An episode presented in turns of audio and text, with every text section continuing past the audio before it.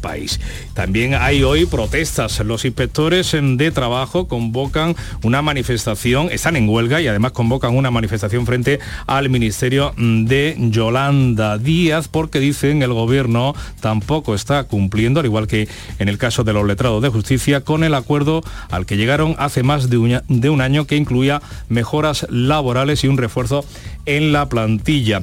Y el ministro de Exteriores chino se va a trasladar hoy al Kremlin una propuesta de paz mientras Occidente teme que ambas potencias formen un frente común. Y en Sevilla también, atención a esta cita, el presidente de la Junta, Juanma Moreno, se va a reunir con el CEO de la Academia Latina de Grabación, conocida internacionalmente por los Grammys en latinos, y veremos a ver si tenemos gala en Andalucía o no. Vamos a esperar a esa rueda de prensa. Hoy se presenta también la programación de la, del Festival de Cine Español de Málaga y también la segunda edición del Festival Escribidores. Vamos al Congreso. Pregunta de la diputada doña Concepción Gamarra Ruiz Clavijo del Grupo Parlamentario Popular en el Congreso. Gracias, presidenta. Señor Sánchez, ¿por qué con los trenes sí hay dimisiones y con las mujeres víctimas de agresiones sexuales no? El ridículo y el pánico electoral han vencido a la ministra que no sabe de infraestructuras, pero que ha acabado cesando a la secretaria de Estado y al amigo que colocaron al frente de Renfe. ¿A qué espera para cesar a la ministra Irene Montero? Los trenes sí, pero los delincuentes sexuales no. ¿De verdad cree que su gobierno está, a estas alturas sumando algo? Pregunta de la portavoz del Partido Popular. Primera intervención en la sesión de control al gobierno. Vamos a ver qué responde Pedro Sánchez, presidente del gobierno. Señor presidente del gobierno. Muchas gracias, señora presidenta. Eh, señoría, eh, hay gente que eh, le dice injustamente que usted cambia de chaqueta. Yo creo que no, que no es así. Creo, creo que lo que cambia es el jefe del Partido Popular, pero usted continúa haciendo lo mismo, que es venerar al jefe del Partido Popular. Mire, le voy a responder igual que hacía usted al señor Casado antes de su caída, con claridad y con certeza y verdad. Este gobierno suma, con quien nunca vamos a sumar es con aquellos que ponen en solfa los derechos de las mujeres. Le diré en todo caso, señoría, que en este contexto tan difícil que estamos atravesando durante esta legislatura, con una pandemia, con una guerra, con un volcán entre medias, este gobierno ha sumado, por ejemplo, con los trabajadores y trabajadoras, subiendo salario mínimo interprofesional, aprobando una reforma laboral que genera y recupera derechos a los trabajadores. Hemos sumado, por ejemplo, con los profesionales sanitarios, mil millones de euros a la atención primaria, 800 millones de euros para la inversión en equipamientos de alta tecnología. Estamos sumando con las mujeres, con leyes feministas, señoría, como también con el colectivo LGTBI, con una ley LGTBI, o estamos sumando con los pensionistas, revalorizando las pensiones conforme al IPC y ustedes votaron en contra. Nos gustaría sumar, señoría, también con ustedes, pero para eso necesitan volver al redir de cumplir con la Constitución. Sí, claro que sí, al redir de Silencio, por favor Tendrán que cumplir con la Constitución, ustedes que dicen que son un partido constitucionalista. Y dejen ustedes, señora Gamarra, dejen ustedes, señora Gamarra, de considerar al Poder Judicial como un coto privado. Sonido directo del Congreso de los Diputados. Ahora volverá en el derecho de réplica eh, Cuca Gamarra, portavoz. Señora Gamarra. Mire, señor Sánchez, la mayor el mayor cambio de chaqueta que se ha producido en la última etapa es el suyo, porque le prometió a sus votantes que no gobernaría con Podemos ni pactaría con Bildu. Y a esos millones de votantes es a los que usted ha traicionado durante esta legislatura. Señor Sánchez, usted suma 544 delincuentes sexuales beneficiados por su ley, más de 50 presos condenados que están en la calle, con el consiguiente riesgo de reincidencia. Es incapaz de rectificar. Si su gobierno no suma, bájese del tren de la soberbia y acepte la mano tendida del Partido Popular, aunque solo sea por las mujeres. Es tan inexplicable su actitud que hasta parece tener un interés personal en retrasar la solución. A ver, si, es que es usted y no Podemos quien quiere conseguir un titular el 8M. Mire, señor Sánchez, España es el país de la OCDE donde más ha caído la renta disponible. Usted está sumando pobreza y desigualdad. Yo le invito a que visite un supermercado, pero no me lo vaya a llenar de figurantes socialistas que le estoy viendo venir Y escuche lo que le va a decir la gente. Le va a decir que la cesta de la compra ha subido un 21% desde diciembre del 2020. Pero mire, ¿y qué soluciones ustedes dan a esto? Si le pregunta a una parte de su gobierno, le dirán topar los precios o intervenir el mercado. Si le pregunta a otra parte del gobierno, le dirá que crucemos al eh, supermercado de enfrente. Y esto lo dice el que era el moderado. ¿Usted qué opina? Ahora sí. Si, hay que estar en su gobierno es mucho mejor estar como comunista que como socialista, porque de los 40 ministros que usted lleva no se ha atrevido a tocar a ninguno de Podemos. Y mire que se lo están currando.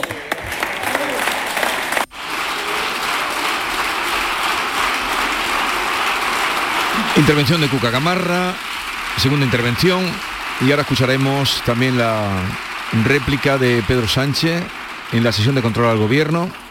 Señor presidente del Gobierno.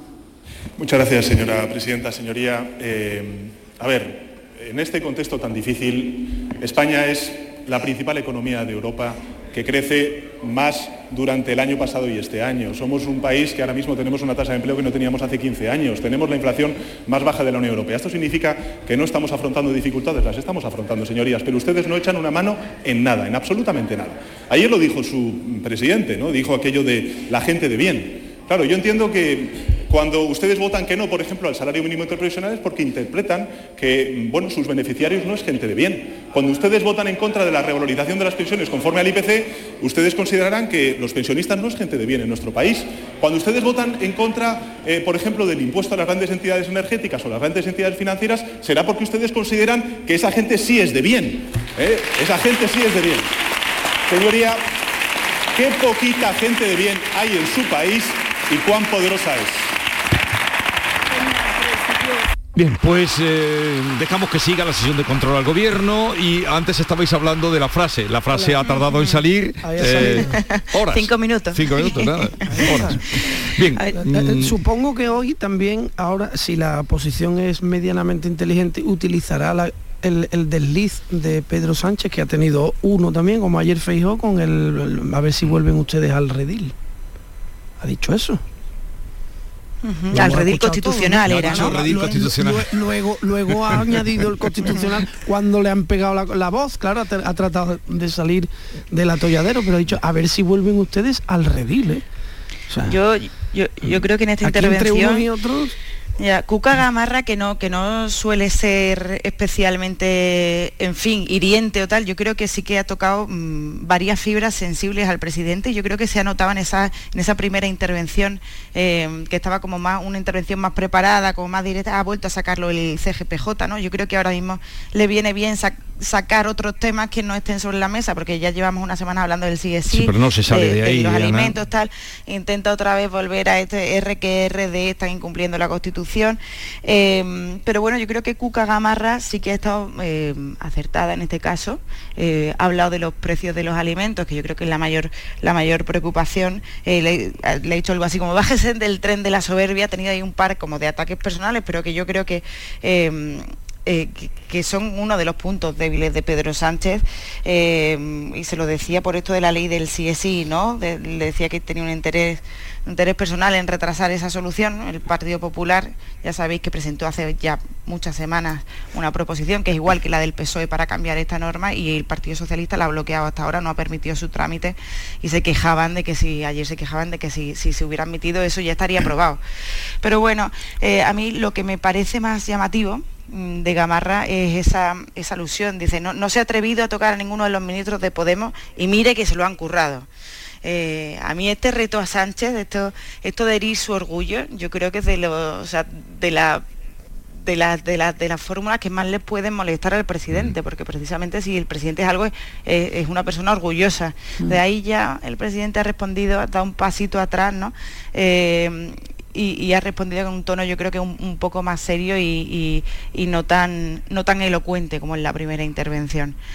Eh, no sé, a mí me parece que no ha estado mal para lo que estamos acostumbrados a ver y por lo menos mm, la, alusión, primera a, los mensajes de Cuca Gamarra casado y de Cuca Gamarra y, Maroto a, casado a mí me parece eh, eh, un síntoma claro de debilidad, de verdad. Vuelvo a repetir. lo eso ya porque lo sabemos nosotros. Sí, claro, bueno, pero lo se ha sugerido. refiriendo a eso. Lo estaba refiriendo el cambio de chaqueta, ¿no? el, cambio de chaqueta, usted solo apoya al que sea líder del PP.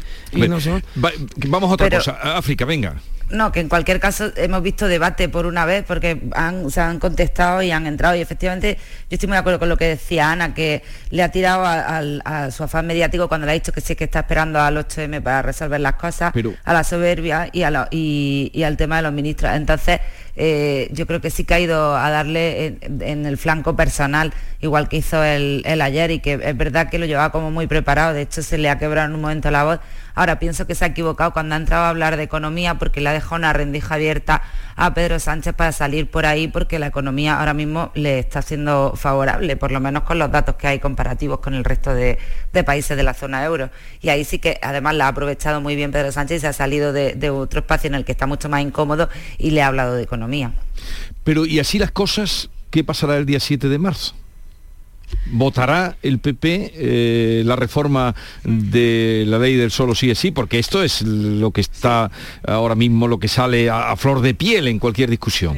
No podría hacer otra cosa, o sea, no tengo una bola de cristal, pero si hiciese lo contrario rompería todo el discurso que llevan defendiendo este tiempo. Sí al final esa ley, esa contrarreforma del PSOE va a salir con el PP, pero hay otra cosa curiosa, porque es que este bloque de la investidura, que estamos hablando mucho de los socios de gobierno, es que ese bloque de la investidura se va a romper en dos porque estamos viendo que Esquerra Bildu eh, se alinea un poco con Podemos y dice que sin acuerdo con igualdad no van a apoyarlo, pero es que el PNV, Junts, PDCAT, eh, más País también Compromís, es que eso puede que sí apoyen esta reforma, o sea, no están cerrando para nada la puerta. Entonces yo creo que em, esa fractura eh, quita argumentos a Podemos a la hora de decir están pactando con la derecha porque quienes le hemos apoyado están, en fin, em, no sé, yo creo que el 7 de marzo evidentemente el gobierno se va a romper en esa votación y, y yo sinceramente creo que en ninguna de las partes sale perdiendo, por decirlo así, de cara al, al, 8M, al Día de la Mujer, a esas manifestaciones. Eh, el Partido Socialista lo que hace es acusar al Podemos de ser un partido insolvente, feminista pero insolvente, que no sabe legislar, que es lo que están diciendo mucho últimamente, eh, de una manera o de otra y en distintas leyes. Y, y, a la vez Podemos es que lo único que quiere eh, es quedarse en la resistencia, ¿no? quedarse como ese feminismo radical, verdadero. Entonces ya a quienes le está hablando son a los convencidos, ya no aspira a ampliar esa mayoría social con lo cual también está cómodo en esa posición de, resistencia y de no moverse.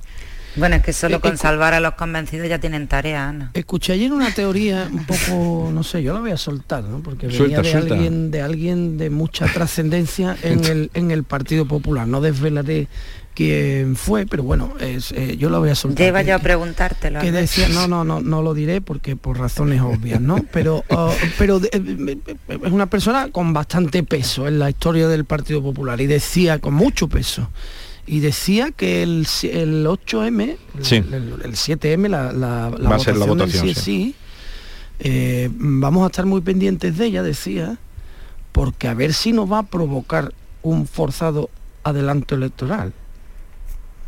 Mm, yo no lo creo tanto porque porque Podemos no, se lo puede permitir. Bueno, eh, eh, un poco peregrino, eh, pero es que sí, sí, estoy de acuerdo, un poco peregrino, pero por otro lado también digo, es que yo de Pedro Sánchez me lo puedo esperar todo. O sea, lo más peregrino y lo menos peregrino. pero aquí, esto, no del adelanto electoral ya, ya sabéis que llevamos meses hablando del adelanto electoral, pero es que Sánchez no se lo puede permitir por una simple razón, y es que Pedro Sánchez necesita a Podemos y a Yolanda Díaz para gobernar. Es que no se nos puede olvidar eso. Eh, y Pedro Sánchez le está echando un capote a Yolanda Díaz en los últimos meses eh, con esto de su proyecto que no acaba de arrancar y no acaba de ponerse en marcha.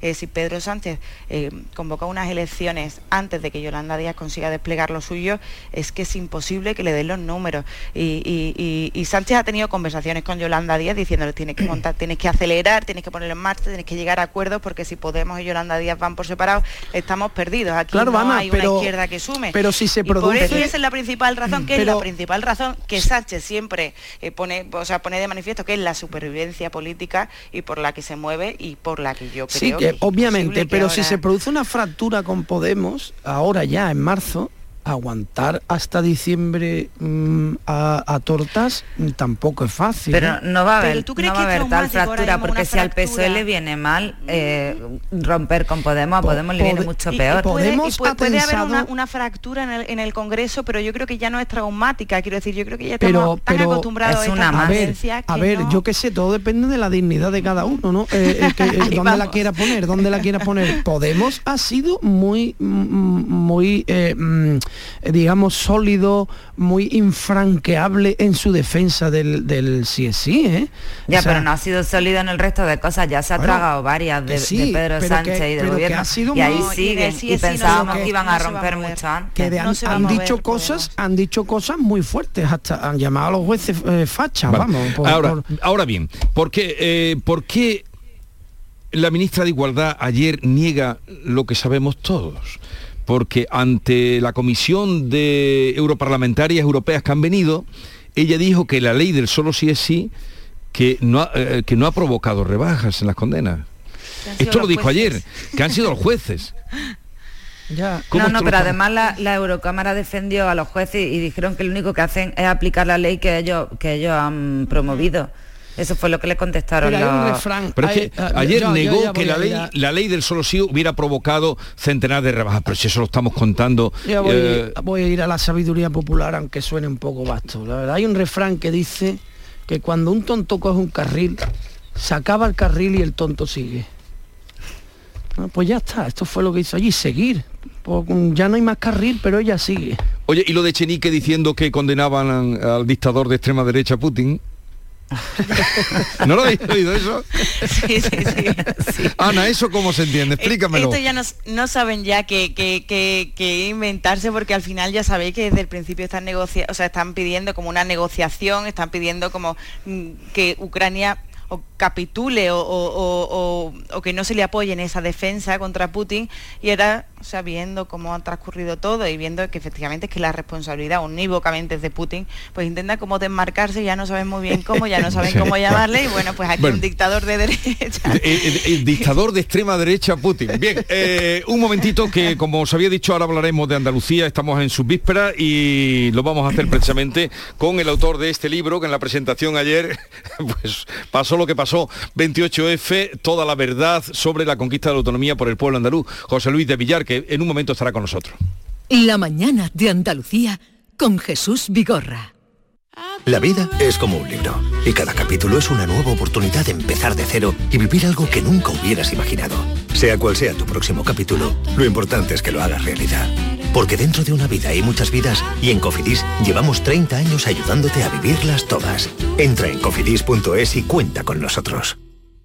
Oye, ahora que estamos aquí un poquito los tres, os quería decir algo. Alicia, ¿hace cuánto nos conocemos tú y yo? Nos acaban de presentar. Bueno, y Alberto. Soy Félix. Pues Félix, para mí, para mí, ¿eh? Es como si fuerais mis hijos. Los dos, ¿eh? Padre no hay más que uno. Claro que por 17 millones a lo mejor te sale alguno más. Ya está a la venta el cupón del Extra Día del Padre de la ONCE. El 19 de marzo, 17 millones de euros. Extra Día del Padre de la ONCE. Ahora cualquiera quiere ser padre. A todos los que jugáis a la 11, bien jugado. Juega responsablemente y solo si eres mayor de edad. En cofidis.es puedes solicitar financiación 100% online y sin cambiar de banco. O llámanos al 900 84 12 15. Cofidis, cuenta con nosotros.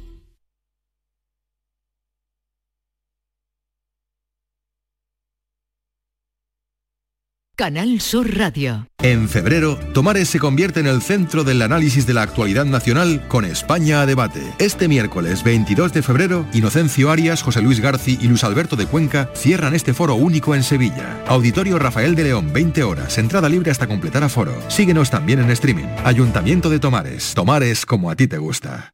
¿Estás emprendiendo y buscas ayuda? En marzo abrimos las puertas a nuestro espacio de coworking en Sevilla. Contarás con instalaciones, expertos y mentores que te ayudarán durante cinco meses a convertir tu idea en una realidad. Solicita tu plaza en eoi.es. Programa gratuito impulsado por EOI, Escuela de Organización Industrial y financiado por el Fondo Social Europeo. Bienvenidos a Sacaba. Mil metros de electrodomésticos con primeras marcas. Grupos Whirlpool, Bosch y Electrolux. Gran oferta. Microondas Whirlpool de 20 litros con grill antes 129 euros. Llévatelo ahora por solo 79 euros. Y de 25 litros y 900 vatios con grill antes 179 euros. Llévatelo ahora por solo 99 euros. Y solo hasta fin de existencia. Solo tú y Sacaba. Dime, escúchame, ¿dónde quedamos para comer? Pues estuvimos el otro día en el barrio de Santa Cruz por salir por el centro y no veas cómo comimos en la hostería del Laurel. Te voy a dar una pinceladita. Una chacina en condiciones con un jamón bueno. La ensalada de tronco de bonito espectacular. Pescadito frito, pero bien frito. Las croquetas caseras del chef. Pero vamos, que lo tengo claro. Dentro de la hostería, tranquilo y bien atendido de sevillanas maneras. pues ya me has liado. Voy a reservar en el 954 22 0295 que ya vamos tarde. Recuerda, Postería del Laurel, Plaza de los Venerables, Barrio de Santa Cruz. Los fines de semana nos despertamos en los mejores rincones de Andalucía para que conozcas su historia, su cultura, sus curiosidades, sus leyendas. Te invitamos a conocer una Andalucía llena de talento, hermosa, fascinante y única. Andalucía nuestra. Los sábados y domingos desde las 7 de la mañana en Canal Sur Radio con Inmaculada González. Más Andalucía, más Canal Sur Radio.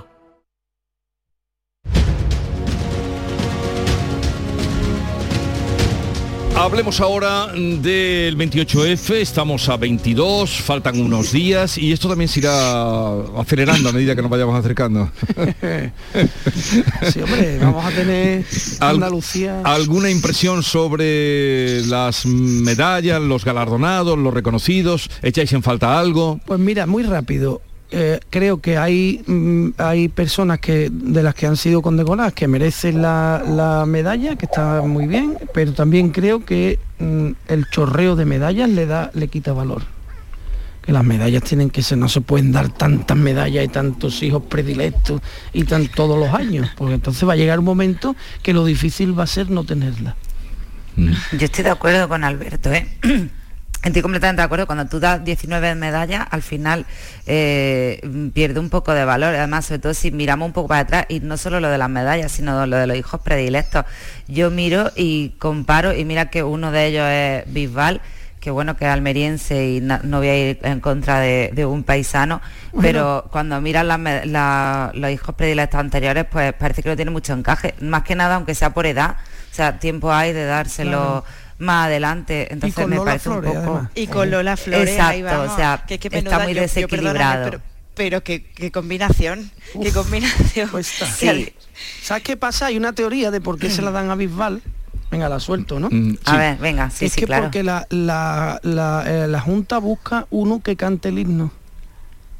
Entonces tiene que reconocer a alguien que luego pueda cantar también el se le puede se le puede decir a invitar, invitar a un artista que cante. Por ahí, es una teoría dicho. Y Alberto, Alberto, lo que yo he echado de menos también, no hay nada de flamenco, ¿no?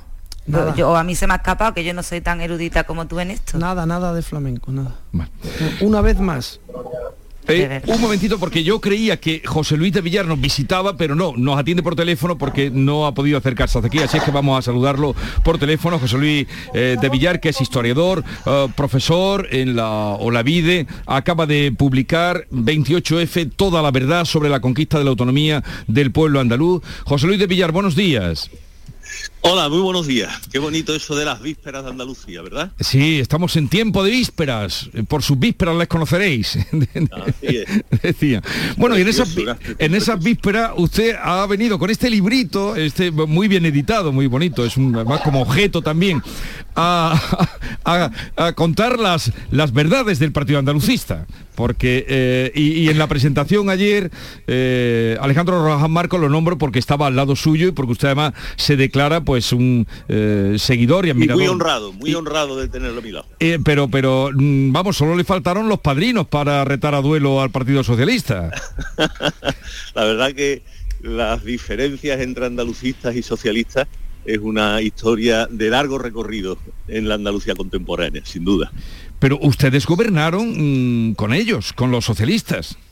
Efectivamente, pero nunca los andalucistas se casaron con los socialistas ni los socialistas con, con los andalucistas. Fue un, un, gobierno de coalición en aquel momento valorado desde la dirección de los andalucistas como una necesidad objetiva para dar estabilidad al gobierno de Andalucía. Pero cada uno en su casa y Dios es la de todos. Pero aquellos errores que usted eh, señala aquí, en fin, o que, o que no había claridad, cuando ustedes estuvieron en el gobierno, pudieron enmendarlos. ¿O no? Bueno, en realidad lo que ayer hacía referencia Rojas Marcos de una serie de cuestiones, mm, más que eh, errores, ausencias clamorosas de la historia de Andalucía, pues cuando el Partido Andalucista gobernaba como el PSOE no existía el Museo de la Autonomía. El Museo de la Autonomía se, se llenó de contenido después del año 2004, que fue cuando el Partido Andalucista dejó de estar en el gobierno de Andalucía. Aunque a lo mejor quizás hubiera estado también el Partido Andalucista, habría sido imposible eh, cambiar aquel relato que se había construido sobre cuál fue el proceso autonómico. Pero usted habla aquí y a lo largo del libro de que la conquista fue de, de la sociedad civil, del pueblo andaluz. Sí, sí, sí, además he querido que quede muy claro desde el título. En la génesis de las manifestaciones del 4 de diciembre, como lo sería también en su espectacular celebración, el protagonismo de la sociedad civil fue decisivo. Ello nos hace pensar igualmente que en ese acelerado proceso de toma de conciencia de su identidad que el pueblo andaluz vivió a lo largo del año 77. Eh, Usted habla de, del protagonismo que, tuvo, que tuvieron los andaluces. Sí, sí, sí, Eso es una cosa que, que por mucho que lo resaltemos siempre nos quedaremos cortos tanto la conquista de la democracia en el conjunto de España como la conquista de, la autonomía en Andalucía no es una decisión de las élites políticas, es una conquista ganada con el sudor y con la sangre de muchísimos españoles y andaluces. ¿no? Y que nos olvidemos de eso nunca es bueno y siempre es conveniente recordarlo, por supuesto que sí. Como en todo proceso histórico, hay un, un protagonista determinante, en este caso el pueblo andaluz, pero también hay aceleradores y vanguardias, ¿no? Y, el papel que le tocó al Partido Andalucista, entonces PSA Partido Andaluz, fue el de vanguardia de aquel proceso, efectivamente. Entonces, eh, cuando usted dice toda la verdad, ¿qué quiere decir al, contar toda la verdad? ¿Qué parte es la que encuentra usted que no se ha dicho o se ha escamoteado de, nuestra historia? De historia pues reciente, claro. Eh, es una cosa que yo suelo explicar reiteradamente, ¿no? Si, miramos la Andalucía actual, la historia tiene mucha importancia, no se nos olvide, para entender el presente. Esa es la función que tiene la historia, que podamos comprender, conociendo el pasado, por qué el presente es el que es, ¿no? Y en ese sentido, eh, tradicionalmente, mm, eh, el papel eh, que jugó el andalucismo en todo este proceso, pues se ha intentado como tapar, como ocultar, como obviar, ¿no? Fíjense que es llamativo como lo que los andalucistas defendían en solitario en los años 70, con Franco en vivo, y lo defendían en solitario porque nadie, la sociedad andaluza ni lo conocía, y los otros partidos políticos democráticos, pues lo ignoraban y no lo entendían. Pues ahora, cuarenta y tantos, cincuenta, sesenta años después, es patrimonio común de todos los andaluces. Todos los andaluces nos identificamos con nuestros símbolos, con nuestra identidad, con el Estatuto de Autonomía, y además es algo compartido por todas las fuerzas políticas salvo por supuesto las de extrema derecha, ¿no? Y ese patrimonio común que tiene el pueblo andaluz y que tienen todas las fuerzas políticas, hace 60 años solo lo defendía en solitario una fuerza. Esa fuerza, esa vanguardia, ha conseguido que eso se transmita en el conjunto de la sociedad, ¿no? Y esa es la referencia a la que hacía usted antes eh, llamando la atención. ¿Qué es lo que se ha ocultado? Precisamente eso, ese papel de vanguardia que esa organización jugó. A ver, eh, me acompañan José Luis de Villar, eh, compañeros periodistas muy cualificados, mm, todos muy andaluces, con sentimiento muy andaluz, África Mateo desde Almería, Ana eh, Cabanillas desde Madrid, Alberto García Reyes aquí conmigo en el estudio. ¿Alguna pregunta para José Luis? Sí, yo quería preguntarle porque ayer creo que, si no me equivoco, usted llegó a calificar el, Museo de la, de la Autonomía como una fake news. ¿No? No, sé si podría precisar un poco en qué consiste esa fake news y por qué considera que el Museo de la eh, Autonomía no representa la realidad eh, según, según ustedes. a ver, yo lo que me refería con las fake news no es esa cosa en concreto del contenido del museo, que también, por supuesto, pero me refería al relato del proceso autonómico, ¿no? Todo lo que ha quedado fijado en la memoria colectiva de los andaluces como el proceso autonómico, pregunta uno a cualquiera, hombre, por supuesto que no todo el mundo conoce los detalles, sin duda, ni falta que hace, ¿no? Pero lo que ha quedado en la trastienda de, nuestras cabezas es que la conquista de la autonomía fue un proceso que lideró el Partido Socialista Obrero Español y que sin el Partido Socialista Obrero Español no habría habido autonomía y que además los andalucistas en aquella época fueron una rémora para ese proceso autonómico. Eso es lo que quedó en, en sustancia, ¿no? Y eso es lo que yo llamo fake news, porque efectivamente eso no es verdad. Y no es verdad no porque yo lo diga, sería simplemente el ejercicio de la libertad de expresión, sino porque si vamos a los documentos, cuando digo los documentos me refiero a las actas del Congreso de los Diputados, al Boletín Oficial del Estado, a las hemerotecas, porque este trabajo tiene mucho de hemerotecas, fundamentalmente he usado Mm. las de ABC y las de las del país, ¿no? Por contrastar dos líneas editoriales, ¿no? Y son muy coincidentes, curiosamente, en todo en todo el proceso, ¿no? Entonces, eso quedó todo sepultado por esa fake news a la que yo llamo del relato del, del proceso autonómico. Empezando por lo que fue su puesta en marcha. Su puesta en marcha eh, fue una cosa que, que fue por unanimidad de todas las fuerzas políticas. Curiosamente, por ejemplo, y es bueno recordarlo, el primer ayuntamiento de Andalucía que pidió la autonomía por el 151 fue el de Puerto Real. Y en aquel momento, recién constituido el ayuntamiento de Puerto Real, era uno de los más heterogéneos de Andalucía. Allí había concejales del PT, concejales del PC, comunistas, del PSOE, andalucistas, de UCD y de la Alianza Popular de entonces, Coalición Democrática. Era el de los más diversos que nos podíamos encontrar en Andalucía. Y por unanimidad, ese ayuntamiento acordó ir por la vía del 151. Si ahora le preguntáramos a andaluces, ¿la autonomía quién la promovió? Casi estoy seguro que todo el mundo diría, pues la promovió el PSOE. No, la promovió el conjunto, digo jurídicamente, el conjunto de las fuerzas políticas, ¿no? empujado por el pueblo, con ese pueblo que había salido en manifestación el 4 de diciembre. Y desde ahí en adelante todo es un cúmulo de, de fake news, de historias inventadas.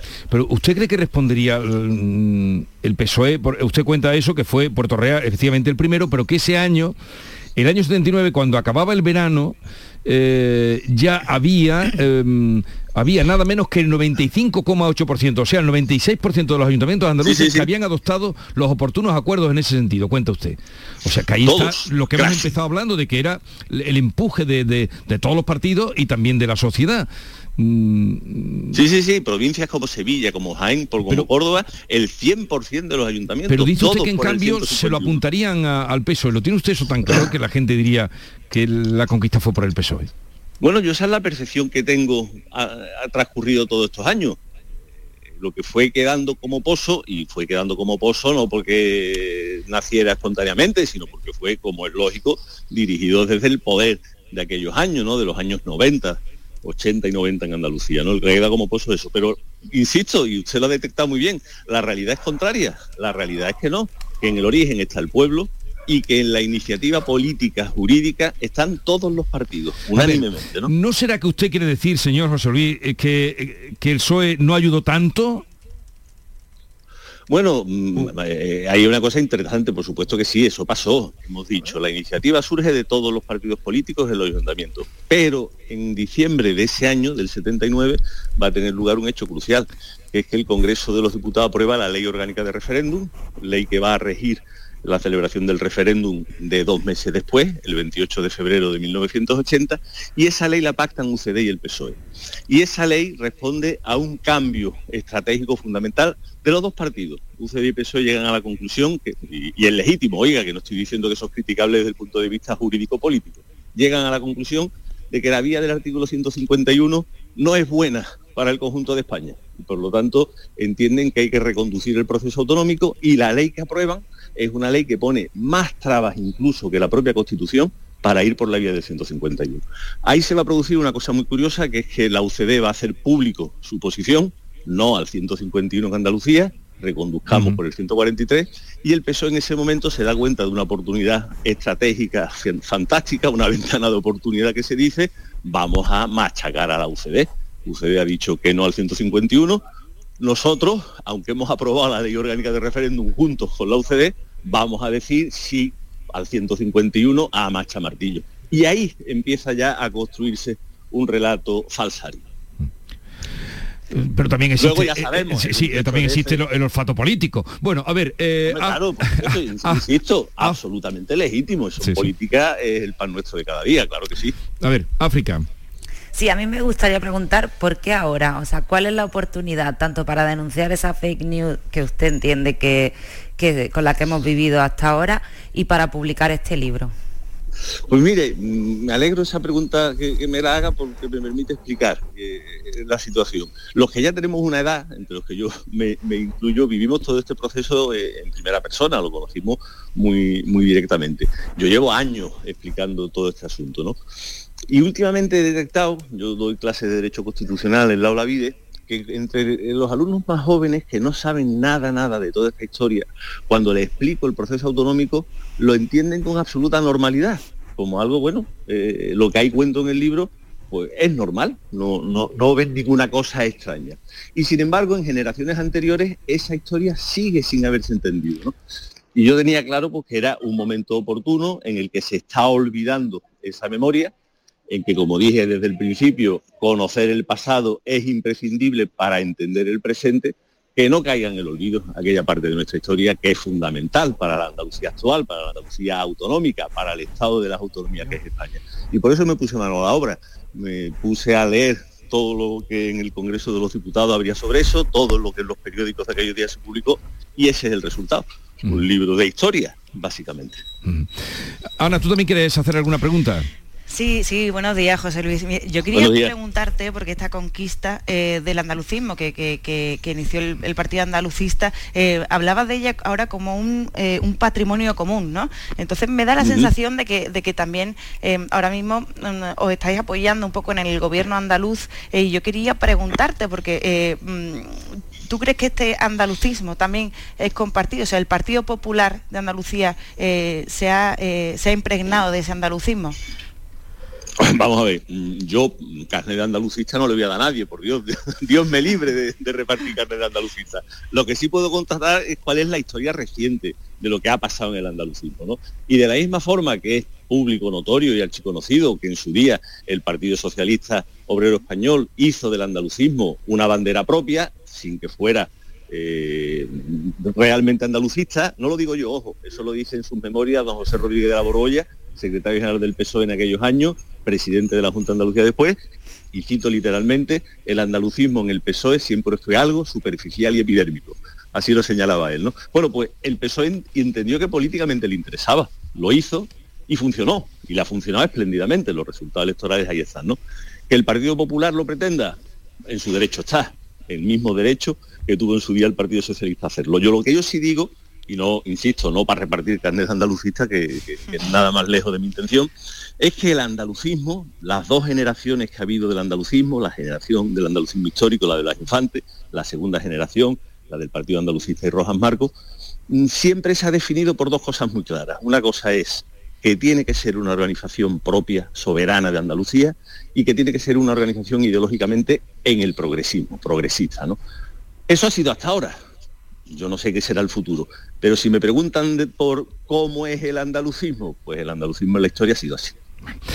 José Luis de Villar, 28F, toda la verdad sobre la conquista de la autonomía por el pueblo andaluz. Gracias por estar con nosotros, un saludo.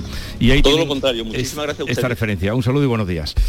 Eh, bien, vamos a ir ya recogiendo velas. Yo quería hablar de Tamames, pero en fin, ¿cuándo es la... Ana, ¿cuándo es eh, la moción? Oh, todavía no hay fecha, ¿no? Para la moción todavía de no hay fecha, todavía no hay fecha.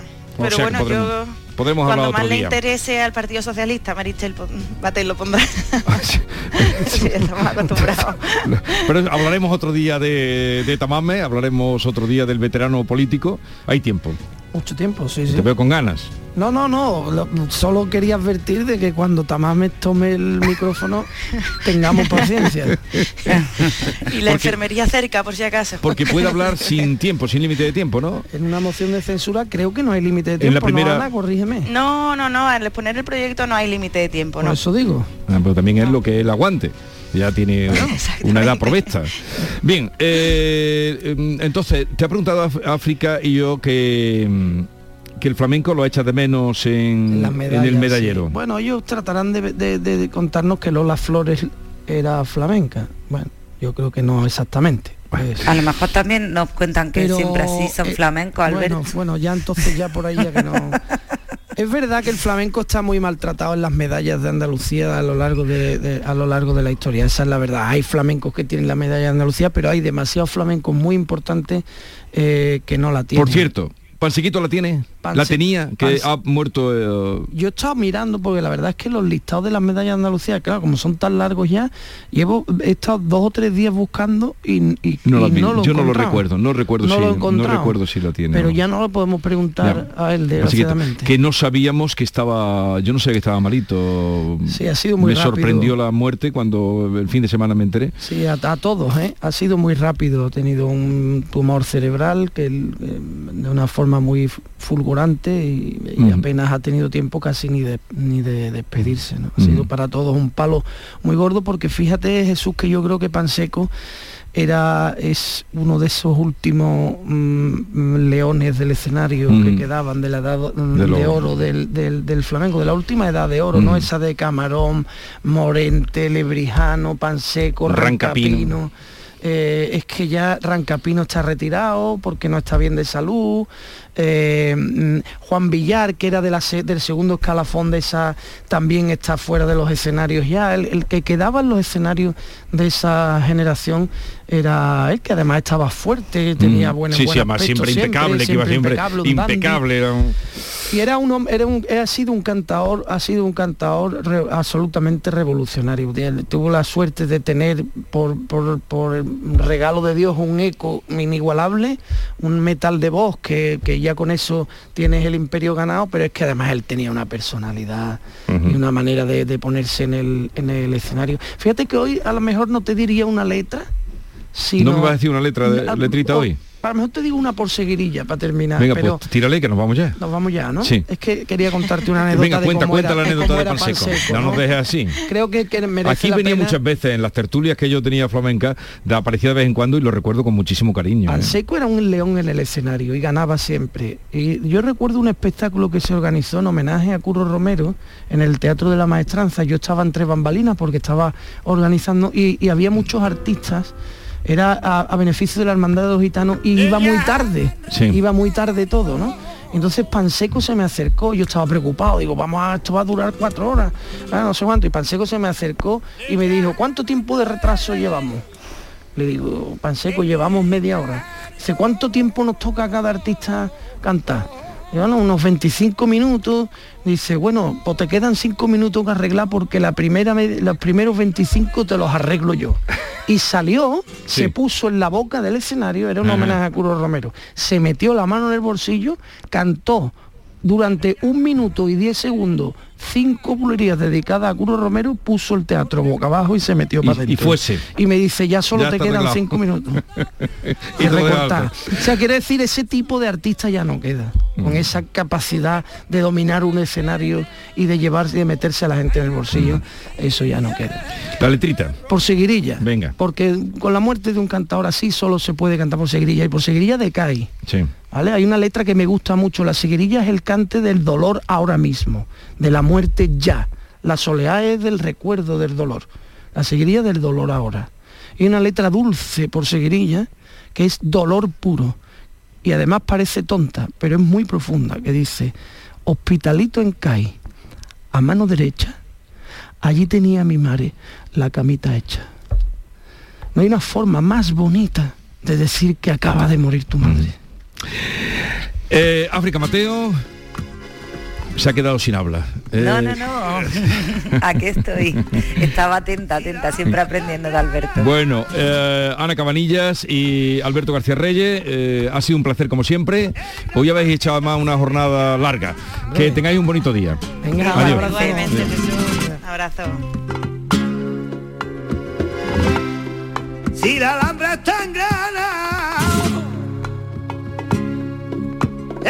el gran parque está en Sevilla, y es grande su majestad, y es grande su majestad, cuando la giralda brilla, cuando la giralda brilla, viendo a Curro torear. Esta es La mañana de Andalucía con Jesús Vigorra, Canal Sur Radio. Somos una comunidad que no necesita filtros, con seguidores de todas partes del mundo. Somos una red social unida, una tierra que avanza, que crea y que cuida, con amigos que van mucho más allá del tiempo real. Una comunidad orgullosa de estar muy conectada con nuestra manera de sentir y nuestra manera de vivir. Feliz Día de Andalucía. Esta es tu comunidad. Un mensaje de la Junta de Andalucía. En febrero, vuélvete loco con Social Energy. La locura de iluminar tu hogar noche y día consumiendo tu propia energía y ahorrar hasta el 90% en tu factura de luz gracias a nuestras baterías. Aprovecha las subvenciones disponibles para ahorrar con tus paneles solares. Primeras marcas con hasta 25 años de garantía. Estudio gratuito en el 955 44 11 11 y socialenergy.es. La revolución solar es Social Energy.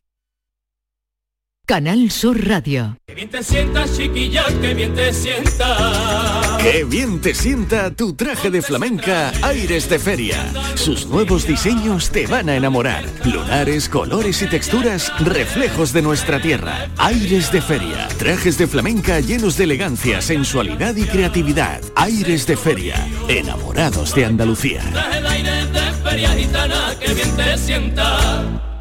La canción de bienvenido es un clásico. En cuatro latas de los 60, un clasicazo. Vuelve el Salón del Vehículo Clásico Sevilla Classic Gas. Del 3 al 5 de marzo en Fibes te espera la mayor exposición de modelos históricos. Con compraventa entre particulares, recambios, exhibiciones, retrospectivas, clubes y mucho más. Sevilla Classic Gas del 3 al 5 de marzo en Fibes. Síguenos en redes sociales y sevillaclassicgas.com.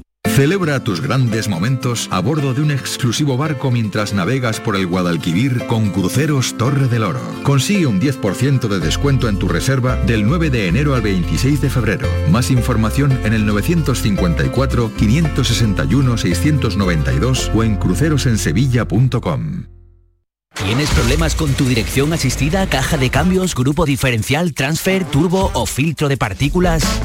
Autorreparaciones Sánchez, tu taller de confianza en la Puebla del Río. www.autorreparacionessánchez.es. Líderes en el sector, Autorreparaciones Sánchez. Con Luz, ahora la luz eres tú. Porque con Luz puedes instalar placas en tu segunda residencia, dejar tu factura a cero euros y con lo que te sobra pagar parte de la factura de tu vivienda habitual. Llámanos al 967-0170 y súmate a la revolución de los tejados. Luz. Para ser una empresa igualitaria es importante contar con un plan de igualdad. Desde el Equipa ayudamos a las empresas andaluzas de forma gratuita. La igualdad es productiva. 22 de febrero, Día de la Igualdad Salarial. Pacto de Estado contra la Violencia de Género. Junta de Andalucía. Esta es La Mañana de Andalucía con Jesús Vigorra, Canal Sur Radio.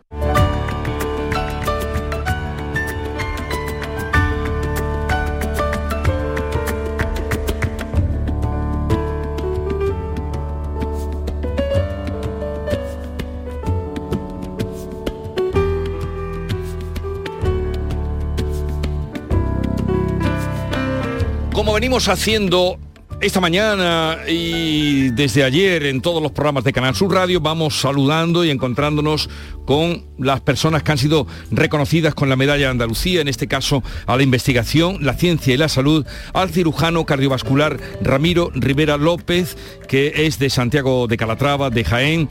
Doctor Ramiro Rivera López, buenos días. Buenos días. Eh, bueno, en la labor podría ser muy largo, pero no tenemos tiempo. Destaca haber iniciado en Andalucía la cirugía cardíaca abierta bajo circulación extracorpórea y además o el primer injerto de bypass eh, aortocoronario. ¿Cómo ha recibido usted esta distinción?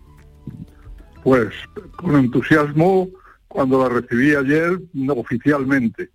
El día anterior habían llegado rumores por gente que tiene relación con la Junta de Andalucía, que me decían que estaba propuesto y que lo veían muy claro y tal, pero bueno, hasta que el excelentísimo señor presidente de la Junta me llamó ayer, pues yo creo que a las 11, una cosa así, y me lo dijo él personalmente, pues yo, mm, hombre, me estuve haciendo ilusiones, pero, pero seguro no lo supe. Y a partir de ahí, pues ya las llamadas se han multiplicado, eh, gente que lo sabía antes, gente que lo suponía, bueno, una serie de cosas de las cuales yo estaba totalmente al margen. Pero claro, me entusiasmó. Hombre, tuve una mala suerte ayer. ¿Por qué? Y es que al mismo tiempo que llegaba esa noticia, pues llegaba la noticia de un fallecimiento, que es el que fue el director del pabellón infantil del hospital al que yo vine aquí en Madrid, un hospital recién fundado, y construido, y con el que colaboré desde el año 72. Murió ayer a los 97 años. Y claro, fue encontrarme con toda la gente antigua que por lo menos cuatro años con el COVID y tal no lo había visto. En fin, que se juntaron una serie de cosas. Por la noche yo estaba auténticamente malito. Porque como la vida misma, doctor, la vida es un contraste de, blanco y negro, de, reír y llorar. Sí, bueno, pues... Eh, tuve la suerte que se me puso muy junto. Sí. bueno, eh, solo queríamos felicitarle. Además, usted fue uno de los que fue a formarse fuera de España y luego volvió aquí para, para poder aplicar todo lo que había aprendido fuera. Y eso está muy bien. Eh, doctor Ramiro Rivera López, enhorabuena, gracias y el día 28 nos veremos en el Teatro de la Maestranza. Espero que sí. Adiós. Buenos días.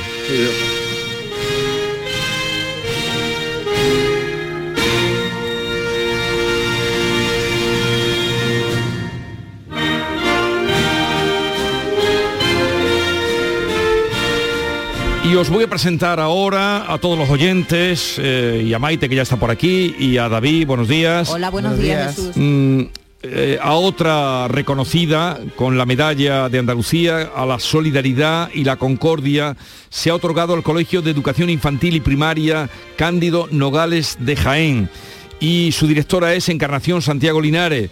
Directora, buenos días. Buenos días. Felicidades. Muchísimas gracias. ¿Cómo han, ¿Cómo han recibido en su colegio esta distinción de la medalla de Andalucía? Con locura. Mira, estamos hoy en una nube todo. Qué bien.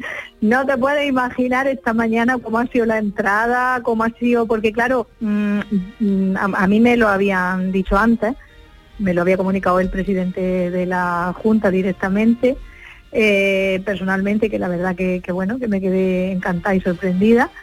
Eh, pero claro, no, no se podía hasta que no fuese oficial. Eh, es decir, entonces estábamos esperando ayer a ver cuándo lo comunicaba el Consejo de Gobierno, pero claro, ya fue que eran las dos, ya se había ido la mayoría del... no se habían ido, pero estábamos en la salida, ya no dio tiempo a, a un poco asimilarlo. Y hoy, pues, pues bueno, pues la verdad que loco. El claustro, somos un claustro muy grande con 52 maestros, 600 y pico alumnos con su correspondiente familia y bueno, y además es un premio a nuestro colegio y a Jaén. Sí, sí, sí. Pero eh, un colegio muy muy grande. Eh, y perdone, deberíamos saberlo o haberlo mirado, pero Cándido Nogales que da nombre al colegio, ¿quién es? Pues mira, te lo voy a decir, que lo tengo aquí. Eh, mira, Cándido Nogales fue un, un hombre eh, fue el director del colegio El Internado de San Agustín, que se encontraba en la plaza de San Bartolomé. Y fue medalla de bronce de la juventud en el año 1963.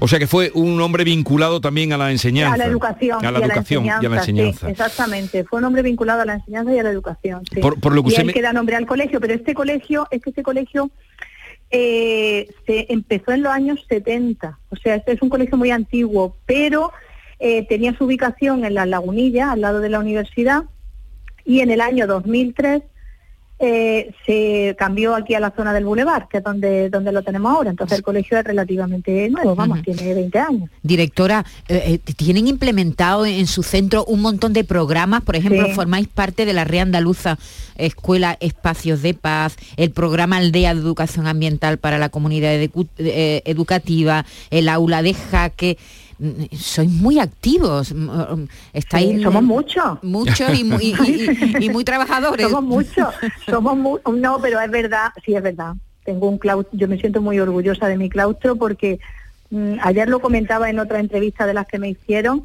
eh, que llega a principio de curso y empezamos plan y hay un punto en el, en el orden del día del claustro, planes y proyectos. Y entonces mm. empezamos, hay proyectos, por ejemplo, Escuela Espacio de Paz, fuimos de los primeros que entramos en Red Andaluza de Escuela Espacio de Paz, con talleres de mediación, con muchas actividades intercentros. Es algo como ya muy consolidado en el, en el colegio. Bueno, pues yo tengo mi coordinadora de Escuela Espacio de Paz. Eh, Escuela Espacio de Paz, la coordinadora sigue, sí. Eh, creciendo en salud, la coordinadora que ya lleva dos tres años, sigue, sí. Todo el mundo lo da por hecho. Mm, son muchas actividades, pero bueno, son actividades que se integran perfectamente en el currículum en las programaciones y en el día a día. Entonces, bueno, pues es cuestión de, de integrarlas, de, de un poco coordinar para que no haya una saturación excesiva, pero bueno, es que los programas son todos chulos y últimamente estamos apostando mucho por el tema de la digitalización. Por eso hemos entrado en el, el STEAN, en robótica y todo eso. Pues encantados de haberla conocido, de haberla saludado y un merecido reconocimiento eh, por el trabajo que hacen en este Colegio Cándido Nogales de Jaén. Eh, será un día muy feliz, seguro cuando llegue el día 28 de febrero y Hombre, a pues, disfrutarlo. sí. A disfrutarlo. Venga, pues muchas gracias. Adiós, adiós. Venga, hasta luego.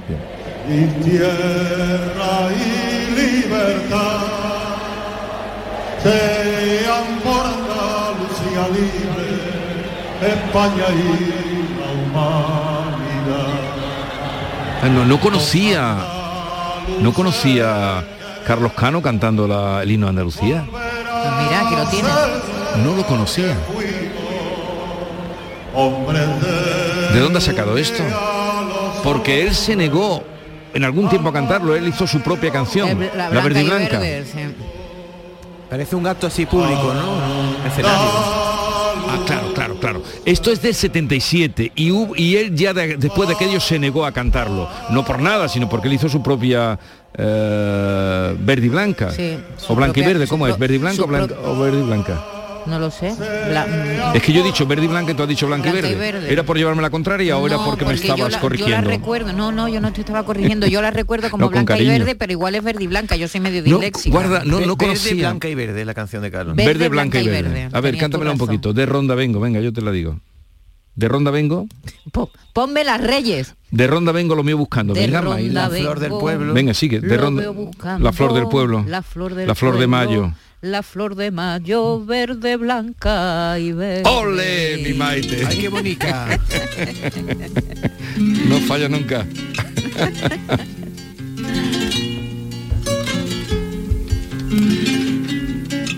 Y nos vamos con esta introducción a nuestro García Barbeito, que hoy tributa sus versos y su romance a Mancio, que ya saben fue uno de los grandes jugadores del Real Madrid y de la selección española.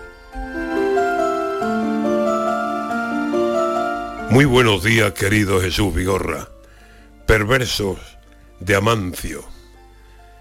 Lo tuve en las estampitas de los álbumes lejanos. Después su nombre sonaba pegado al gol en la radio. Cuando la televisión empezó a hacernos esclavos en blanco y negro, su nombre fue haciéndose todo blanco. Sonaba su nombre y era raro gerundio sonando. La televisión con él era un futbolista honrado que hizo que el tiempo pasara entre filigranas, rápido. Solo la banda derecha parecían tener los campos, que aquel 7 sostenía el principal espectáculo del fútbol, cuando el regate y sin espera el chutazo a todos nos embebía. Era un valiente soldado, si llovía, lucha en el agua, si no en el agua, en el fango. Nunca dijeron sus botas, por esos sitios no paso.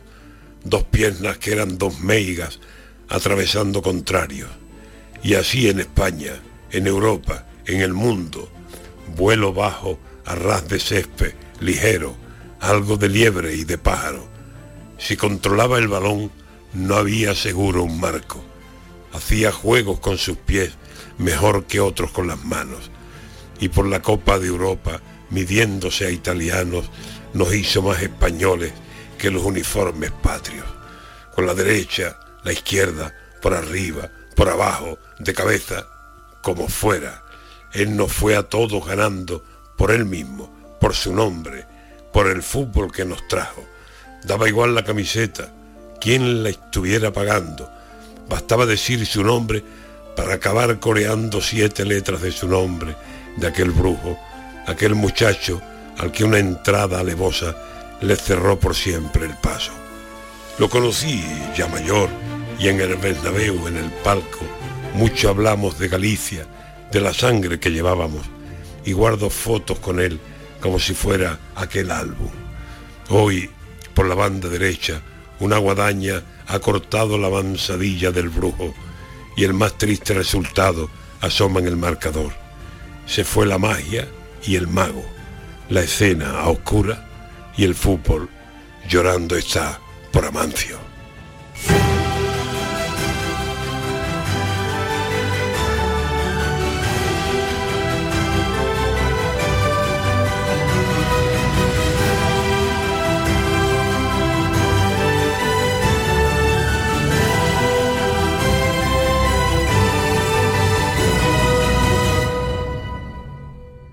Esta es La mañana de Andalucía con Jesús Vigorra, Canal Sur Radio. Canal Sur Mediodía. La última hora de donde vives, con la actualidad de tu provincia y tu entorno más cercano, está en Canal Sur Mediodía, con toda la información que necesitas. De lunes a viernes desde las 12 en tu emisora de Canal Sur Radio. Más Andalucía, más Canal Sur Radio.